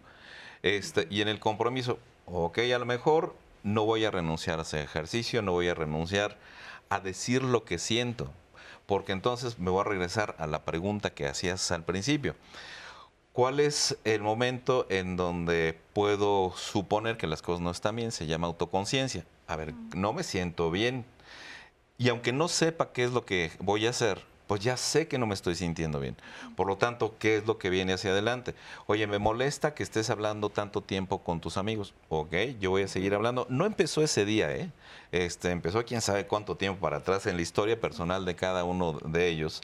Se han acostumbrado a eso, pero llega un, un momento en donde ya quieres poner un límite, a lo mejor ya quieres controlar. No era celoso, pero me di cuenta que sí los... No, sí eras, nomás que este, no había condiciones para que se hubieran presentado antes. Entonces, comunicación, confianza y compromiso, está padre. Este, de, de, las investigaciones que nos dejan mucho este, en ese sentido, este, encontré una que hablaba de 15 mil este, cosas para estar junto o para estar separado. 15 mil son un montón. O sea, pero ¿qué significa singularidad? Después otro este, le bajó dijo, son 250. Ok, está padre. Después otro dijo, no, este, son dos fundamentalmente después de hacer un análisis de todo esto. Si quieres permanecer en la pareja, amor y compromiso. Entonces ya tienes ahí perdón. Y si te vas a separar, generalmente cuando te separas hay muchas formas. Pero en esta que, encontraron es que existe una pareja real o potencial con la cual puedes creer que vas a ser más feliz y vas a abandonar tu vida. No es una ocurrencia, es una serie de investigaciones que fueron desde lo muy grandote hasta lo muy pequeñito. Entonces, sí tenemos claves, ¿no? O sea, una está el, el poner atención, antes de estar pidiendo, yo quiero que alguien sea así y así, así, eh, tanto en lo físico como en lo no físico, bueno, ¿yo qué voy a ofrecer? Si yo ofrezco salud emocional, pues también podría esperar que del otro lado pueda haber. Pero si del otro lado solamente hay belleza, solamente hay cosas, pero no hay salud emocional, es una muy mala elección cuando nos vamos solamente por el físico, pero no analizamos nuestra propia personalidad, que es la conciencia, mi autogestión y creo que la otra persona la voy a hacer como a mí me gustaría. Hay un, un mito muy interesante porque resulta hasta chistoso. Este, es feo, ¿eh? pero resulta chistoso. Este, me gusta mi pareja y yo creo que este, así quiero que permanezca siempre. ¿Está bien? Y la señora luego dice, bueno, este, yo lo voy a hacer cambiar y ninguna de las dos cosas sucede, ¿no? Entonces, por lo tanto, nos quedamos este, desde el principio ya en un conflicto y ese conflicto nos lo vamos a llevar, quién sabe, hasta que termine la, relación o hasta que ya nos separemos o hasta que alguien se muera. Hasta que explote, ¿no? Hasta que explote la ¿Qué Es que ah, yo diría que justo todo lo contrario de las canciones. Una relación saludable tendrá discusiones siempre, porque yo discuto con mi mamá y no tiene que ver con falta de amor, tiene que ver con que hay cosas que tenemos que arreglar. Ahora, yo no sé cómo están entendiendo discutir, ¿no? Porque ahí está la otra clave. Si piensan que discutir es aventarse los celulares, entonces sí tenemos problemas, ¿no? Discutir es decirle, mira, a mí esto me gusta, a mí esto no me gusta. No, nunca nos vamos a poner de acuerdo en esto, pero no hay ningún problema, yo te quiero mucho y a mí no me genera problema que a ti te guste, este, puedo hacerme la loca, puedo hacer otra cosa mientras tú haces esto. ¿Sí me explico? Entonces, discusiones eh, solo existe o no existen cuando el otro no te interesa. Y de hecho es un indicador de que el otro ya no te interesa. Cuando hace lo que se le da su regalada gana y tú dices, mira, mi vida, que te vaya muy bien, ya no te importa. Por eso puedes llegar a ese punto. Entonces, vamos a discutir con una persona a la que es importante para mí muy frecuentemente. Pero insisto, ahí habrá que poner mucha atención a qué es discutir. ¿Cómo? exacto, hablar y llegar y decirte, ¿y sabes qué? Sí me estoy poniendo un poco intensa con este asunto porque no es la primera vez y porque ya se volvió muy frecuente. Y ya vimos lo que pasó en alguna ocasión. Exacto. Entonces, yo, yo pienso que se regulan las emociones en la medida en la que las conozco. Para empezar, estoy convencida de que en este momento histórico la gente, como vivimos en este espejismo de las redes sociales donde la gente ah, presume una vida que es padrísima, es decir, todos los estos influencers nunca se levantan despeinados, este, nunca están crudos, nunca les duele la panza, o sea, lo que muestran en las redes sociales es una vida cuasi perfecta cuando yo como sujeto cotidiano me contrasto con eso, claro que me doy cuenta que yo tengo un problema. Es decir, yo pienso que yo tengo un problema. Dejar de vivir en el ideal. Exacto. O sea, la, normalidad y la realidad es que habrá, vamos a tener discusiones, me voy a levantar con los pelos así horrendos. Ahora, si esa es la razón por la que me ama, pues cómo no se va a ir, ¿no? O sea, evidentemente el día que me vea levantándome va a morir. Exacto. Pues miren, ya vamos al último bloque de este programa, todavía hay muchas cosas que decir. Y yo dejo sobre la mesa una pregunta. ¿Qué pasa cuando, aunque haga esto que nos están diciendo, me rebasa? Es algo con lo que no puedo, es algo que ya no me deja disfrutar a mi relación. Vamos a platicar sobre esto, no se vayan, estamos en Diálogos en Confianza.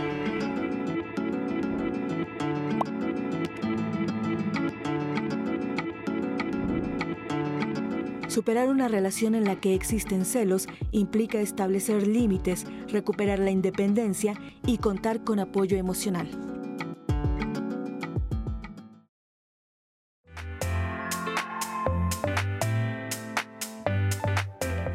Se activa algo en tu cuerpo que es como el resultado de algo que viste, percibiste, pusiste atención o no. Es una emoción y eh, me, voy a regresar un poquito, ¿sale? Porque yo digo que es más fácil sentirlos que definirlos. Esta parte de poner una definición está interesante porque vamos a encontrar tantas definiciones como investigadores sabemos tan hablados y tan castigados al mismo tiempo, ¿no? Por un lado es no tengas celos, no los debes de sentir, pero los fomentamos. En la cultura popular, en las canciones, en los libros, en el día a día. Es un tema del que se vive mucho, pero se habla poco. Ya se vuelven reales para el sujeto o la sujeto o el sujete que ya los está, el que ya está siendo atormentado. Yo no soy celoso, pero reviso el perfil de mi pareja. Pues ya estoy este, eh, siendo intrusivo en ese sentido. Las personas se van cuando se tienen que ir o cuando se quieren ir y yo tendré que hacer frente a esa situación. Si tú no te estás viviendo como una persona feliz en esa relación del tipo que sea, ¿qué haces allí? No quieres inventarte historias, no quieres sentir celos, no nada. Busca relaciones saludables. Porque quiero que funcione a fuerza. Y, y si yo soy la o el que está obsesionado con que funcione, perdón, pero el problema es mío, no del otro. Un sujeto o una sujeto que pasa contigo todo el día sin hacer absolutamente nada y acompañándote en tus actividades, esa yo creo que tendría que haber sido la señal número uno. Cuando alguien dice, bueno, fui a terapia, sí, le hicieron entrar en razón porque vivía en la emoción. Desafortunadamente, a veces quienes están a nuestro alrededor son quienes se dan cuenta, oye, tu novio es muy celoso. No, es buena onda, me quiere mucho, eh, me acompaña. Trabajar temas de aceptación adecuadamente, eh, más allá de autoestima. Aquí el, el tema es parte de una realidad, de lo que hay. Dejar de vernos como solo a través del otro o solo importantes a través del otro. Hay una onda bien obsesiva de posesión y yo no sé yo pondría mucho en tela de juicio si poseer algo tiene que ver con querer. Exacto. Celos no son una enfermedad. No es algo que te tomes una pastilla y se te va a reducir el nivel de, celos, ¿no? Que se confunde mucho es celar, poseer, es cuidar y no va por ahí. O sea, ya la chava dijo no, el chavo dijo no, lo más saludable es no. Porque lo que hago después del no se llama acoso.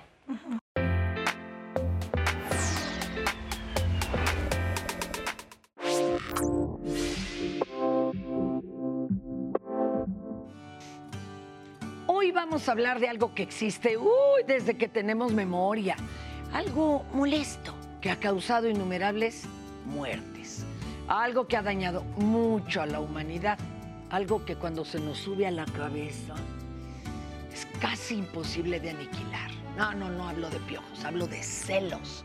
¿Y para qué les digo cómo son si todos, todas, todos los hemos sentido y los conocemos? Detrás de los celos, ¿qué está ahí agazapada? La baja autoestima, la inseguridad y sobre todo una infancia en donde el apego no fue lo más saludable que digamos. Por siglos, la Vox Populi daba por hecho que los celos eran una parte fundamental del amor Ay, ¿a poco no han escuchado la manoseada frase de si no te cela es porque no te quiere? No, no, no, no, no, no. Los celos además no se limitan solamente al ámbito del corazón. Hay celos laborales que tienen que ver con la autoimagen que tenemos como trabajadores en relación a los demás. Y no solo es envidia, eh, son celos. Celos hasta de amigos, celos de autorrealización, cuando creemos que los demás viven con más intensidad y felicidad que uno. Ay, esos son muy feitos, porque implican la sensación de no querer que nadie más tenga lo que nosotros no tenemos. Pero los celos de pareja, y usted dirá, ay, eso era cosa de otros tiempos. Los jóvenes de ahora piensan diferente. Fíjese que no. Un estudio publicado por la revista Developmental Psychology advierte que las y los adolescentes son cada vez más controladores y celosos. Actualmente la agresividad, los celos, el maltrato, el control hacia la pareja se han convertido en un gravísimo problema social. Pero ¿Cómo saber si esos celos que usted siente ya son patológicos? ¿Sufre usted de miedo al abandono? ¿Percibe las actividades de la vida de su pareja como una amenaza para su relación? ¿Siente la necesidad de llevar el control de las actividades de su pareja? ¿No tolera no estar entre alguno de los planes de su pareja? Y por último, eso de mi mujer, mi vato se lo toma tan en serio que realmente cree usted que ese o esa es suyo. No se agobie, tiene solución si le pone empeño, si construye una mayor confianza en usted misma o mismo, si hace un esfuerzo en agradarse y confía en que pueda enfrentar un abandono eventual, pero sobre todo si pide ayuda a un profesional de la salud. No le saque, no está usted loco o loca. Al contrario, va a acabar más cuerdo de lo que se imagina. Para Diálogos en Confianza, Fernanda Tapia.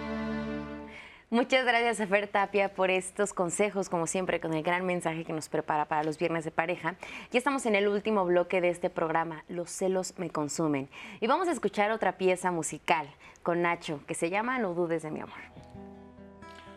Bueno, insisto, este, tenemos derecho a una segunda oportunidad, ¿no? Este, Pensando un poquito en la película El amor en tiempos de cólera, cuando se le declara, siendo que esta mujer es casada, y le dice no.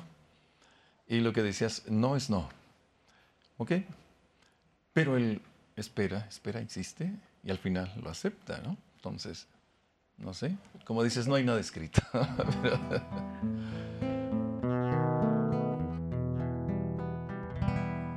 Préstame tus manos Mírame a los ojos, seca este llanto que me hace sufrir. Y si tú ya lo sabes, que yo soy tan tuyo y lleno de orgullo, me siento de ti. No dejes que el celo ni que el egoísmo lleven al abismo nuestro gran amor si amor como el nuestro merece la gloria, porque es una historia, porque es una historia que no tiene fin. No, no dudes de mi amor, es lo que pido por favor. Me ofendes al pensar que yo pudiera traicionar la fe que con cariño depositas al besar, al acariciar y me ven, arranca de tu mente esa negra sensación. ¿Acaso es necesario? Partirás mi corazón y entonces hallarás que solo tú vives en él, tú vives en él. Tú vives en él, solo tú vives en él solo tú. Gracias. Pues sí, justamente como lo decíamos, en la canción vemos reflejadas estas creencias que a nivel cultural tenemos, ¿no? Como esta idea tal vez de que el amor es eterno, que es inagotable y que a veces es uno de los factores que nos hace estar en relaciones donde ya no somos felices, donde hay violencia y pues empieza un bucle que, en muchos casos lleva a la, violencia escalar. Y antes de que fuéramos a la pausa, yo les decía que qué podemos hacer cuando a pesar de tratar de gestionar, de comunicar, de llegar a acuerdos en la pareja, los celos rebasan, o sea, los celos se convierten en algo que no te deja dormir, que te hace sentir mal físicamente y que hace que, aunque estés en una relación en la que la otra persona pues está aportando, pues tú ya no la disfrutes. Acá quiero partir de algo que igual estuvimos comentando mucho ahorita. No es lo mismo los celos que la infidelidad. Cuando en una relación hay una infidelidad confirmada, lo mejor que puedes hacer es agarrar tus, tus maletas e irte de esa relación.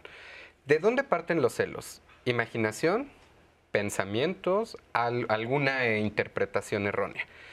Em, ¿Qué puedes hacer con todo esto? Si tú estás en una, en una temática de celos, eh, tanto el que sufre de los celos como quien ejerce los celos, acudir a terapia. Em, y, soy muy puntual en el tema de terapia, no grupos de ayuda, no este, consejos, no amigos, acude con especialistas. ¿Qué pasa? Las relaciones se construyen como una casa.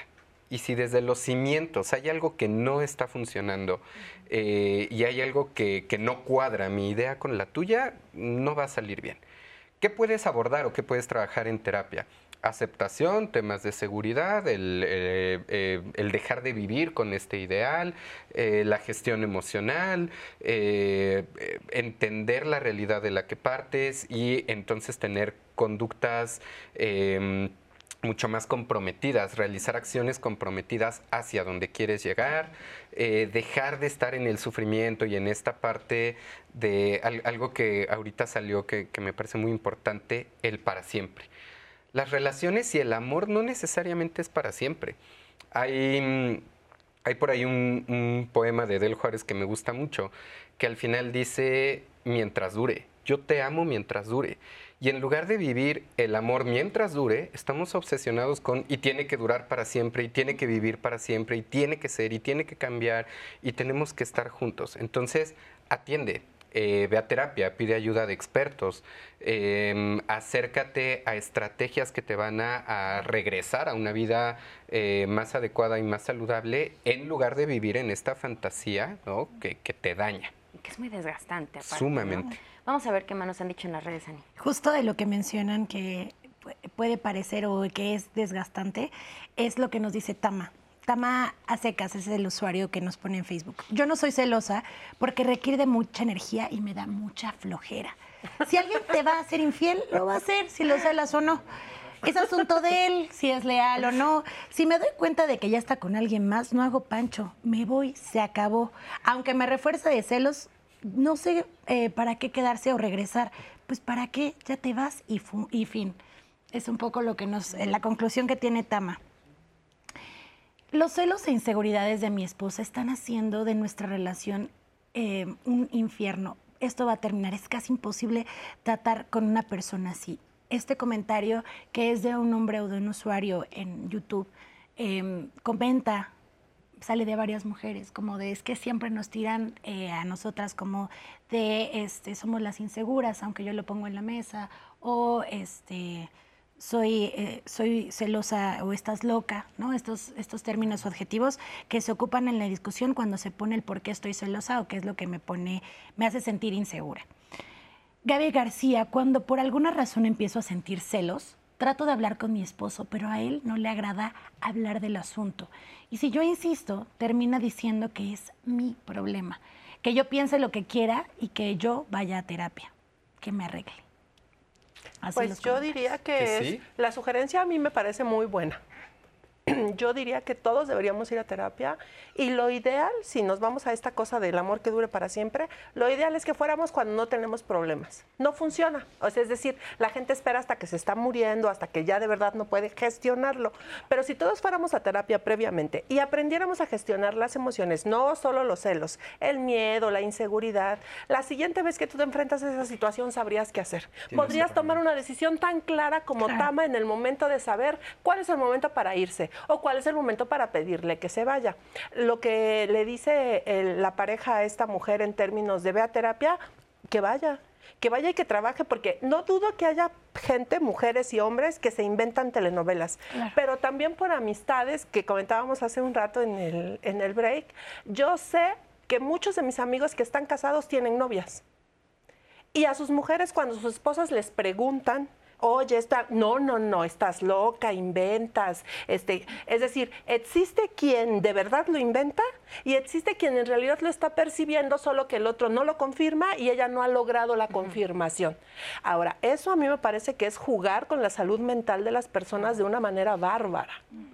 Entonces, lo ideal, pues sí, que vaya a terapia y trabajará todo lo que sea necesario trabajar para tomar la mejor decisión para ella, porque él ya le dijo muy claramente, no le interesa, no está en el mismo nivel de pareja que ella está. Es decir, ella está haciendo una demanda justa y lógica porque estamos en una pareja. Pero ella le dijo, a mí me vale gorro, pues entonces que ella tenga que trabajar lo que tenga que trabajar para que se quede o para que se vaya. Porque ninguno de nosotros le va a decir a nadie cómo tiene que vivir su vida.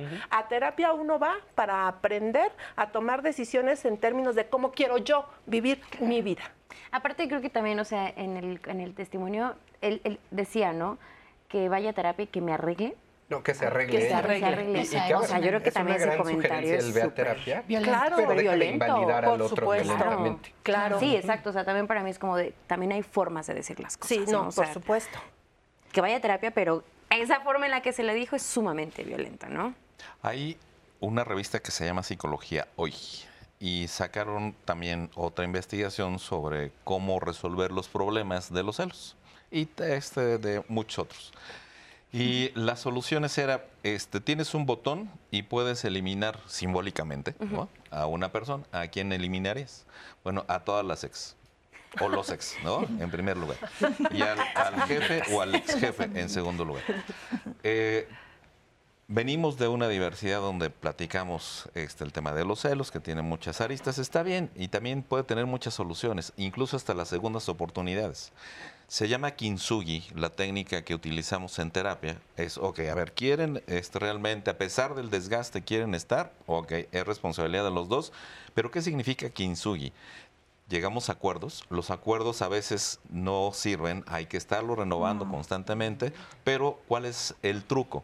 Tienes que hacer tres veces un esfuerzo este, eh, para poder eh, neutralizar los problemas que tenías antes. Si el problema era de celos, ok, tienes que hacer un esfuerzo tres veces adicional para generar confianza. Si el problema era económico, tienes que hacer un esfuerzo tres veces adicional como para generar recursos. Entonces, se valen las segundas oportunidades, se vale, yo creo que de lo que cada uno de los miembros de la pareja acuerda, nosotros estamos como para acompañarlos.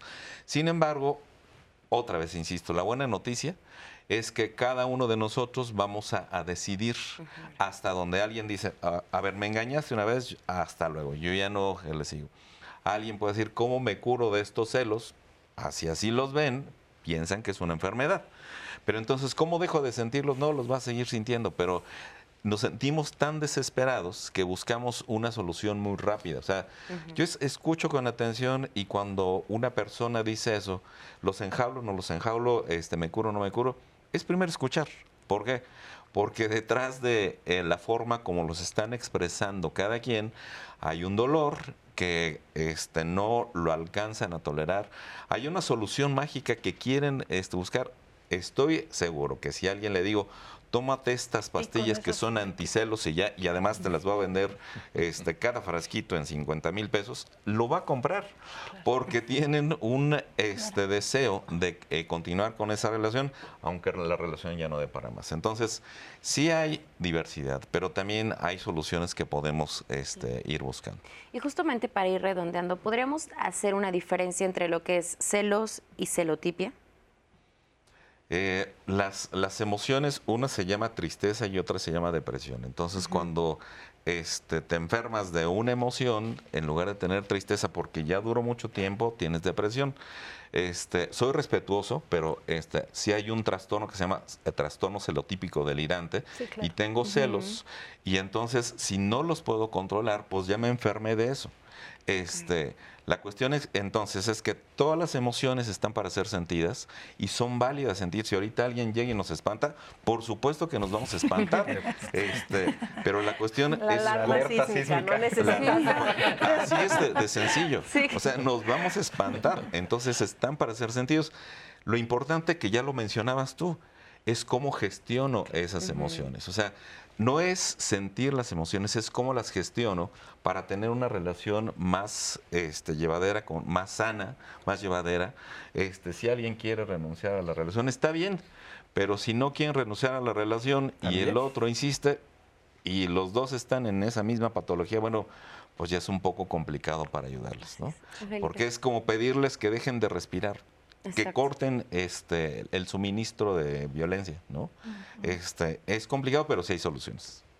Sí, habrá que reforzar esta idea de todas las emociones las vamos a sentir todo el tiempo desde que estamos, ni, incluso las sentimos antes de que podamos nombrarlas. Por eso todos recurrimos al cuerpo, porque decía hace rato, yo todavía me acuerdo aquí en el, no, ya hasta ni me acuerdo qué pasó, pero todavía recuerdo que fue aquí. Todos las vamos a sentir y no solo el asunto de los celos, el miedo, la tristeza, la alegría, va a estar ahí siempre. ¿Qué vamos a hacer con eso? Si eh, es falso pretender pensar que un día ya no va a estar, va a estar ahí siempre. ¿Qué voy a hacer con eso? ¿Qué pasa si suena en este momento la alarma sísmica? ¿Quién soy? ¿La que se tira, la que sale corriendo y empuja? Es- sí, porque ante la alarma, y, y yo creo que la clave fundamental es eso, el autoconocimiento. Yo tengo que saber quién soy, yo tengo que saber cómo me pongo cuando suena la alarma sísmica para saber, ay, la vez pasada lo que hice fue quedarme parada y no moverme. No, pues eso es muy peligroso, sobre todo aquí. Ento- ¿Me explico? La Sí. clave está en el autoconocimiento y dejar de pensar que algo de lo que yo haga puede lograr que el otro o la otra cambie. El otro y la otra va a cambiar cuando la vida lo ponga en el momento para cambiar y conozco gente que la vida le ha puesto las situaciones más complicadas de la vida y no ha cambiado. Exacto. Entonces hay que aprender que soy yo, a mí me preocupo yo. Y yo te puedo querer mucho, decía hace rato Antonio, una cosa así como de, del chavo que puede estar en el borde del suicidio. Y yo lo puedo querer mucho, pero yo tengo muy claro que yo no soy su terapeuta ni soy psiquiatra, ni no voy a, no voy a poder hacer absolutamente nada porque no lo haga. Y si me quedo y veo cómo lo hace, me voy a destruir también yo, porque ahora, ¿qué hago con eso? Entonces yo creo que la clave está en el autoconocimiento. Y en hacerse cargo de uno mismo, ¿no? Exacto. Claro. Pues ya estamos en la recta final de este programa. Si les parece, vamos a escuchar la última pieza musical, Por ti. Ok. Hablabas de la alarma de- sísmica, ¿soy yo o quién? Sí, pues no lo quiero tanto, yo me salvo, ¿no? ok.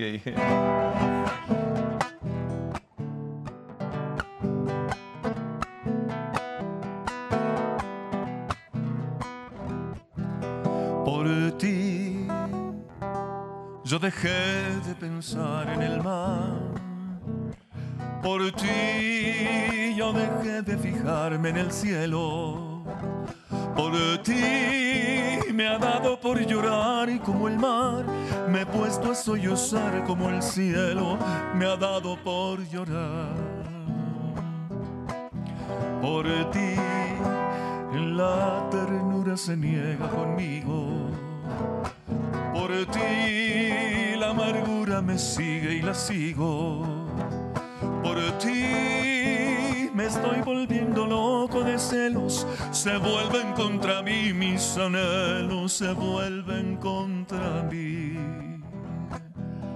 Por ti la vida se me ha vuelto un infierno. Por ti estoy muerto de amor tan enfermo. Por ti se ha vuelto llaga el sol y el dolor. Se ha vuelto mal la flor y el amor. Se ha vuelto mal la flor. Por ti el mar es la locura del cielo. Por ti el llanto es una llaga de celos. Por ti dolor es el sol sin la flor, el infierno es amor tan eterno, el infierno es amor.